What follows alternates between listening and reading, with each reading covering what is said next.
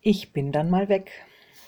Tatsächlich, wenn der Newsletter erscheint und du diese Zeilen liest oder hörst, dann sitze ich längst im Wohnmobil.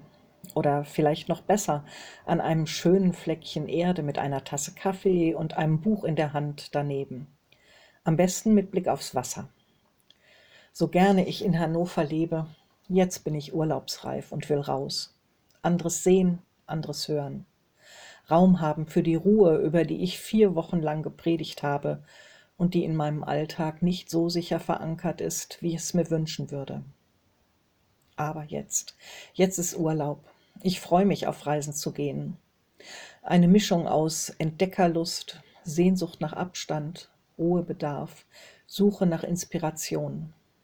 Da hat wohl jeder sein eigenes Urlaubsrezept ob Balkonien, Strandurlaub, Bergwandern, ob immer am gleichen Ort oder immer wieder anderswo, ob gleich um die Ecke oder möglichst weit weg, ob aktiv unterwegs oder alle Viere von sich strecken.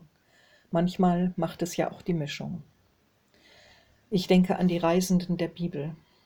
Manche von ihnen waren auf der Flucht, wie Jakob, wie Jona, wie Elia auf dem Weg in die Wüste. Andere wurden von Gott losgeschickt in ein unbekanntes neues Land, so wie Abraham. Oder sie zogen durch die Wüste zurück ins Land der Väter. Noch andere waren im Auftrag Gottes unterwegs, wollten wie Paulus die damals bekannte Welt erreichen. So unterschiedliche Wege.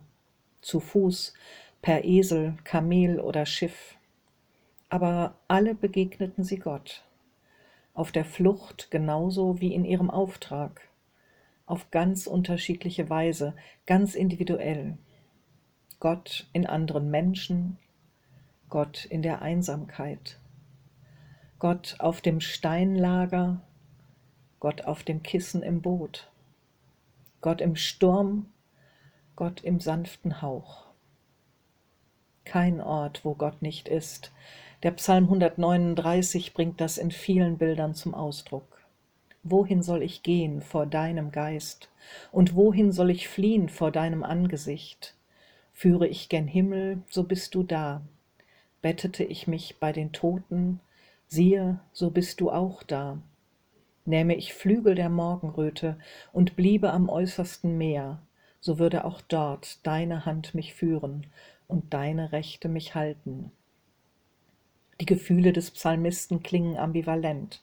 Er will vor Gott fliehen und ist doch getröstet und gehalten durch seine Gegenwart.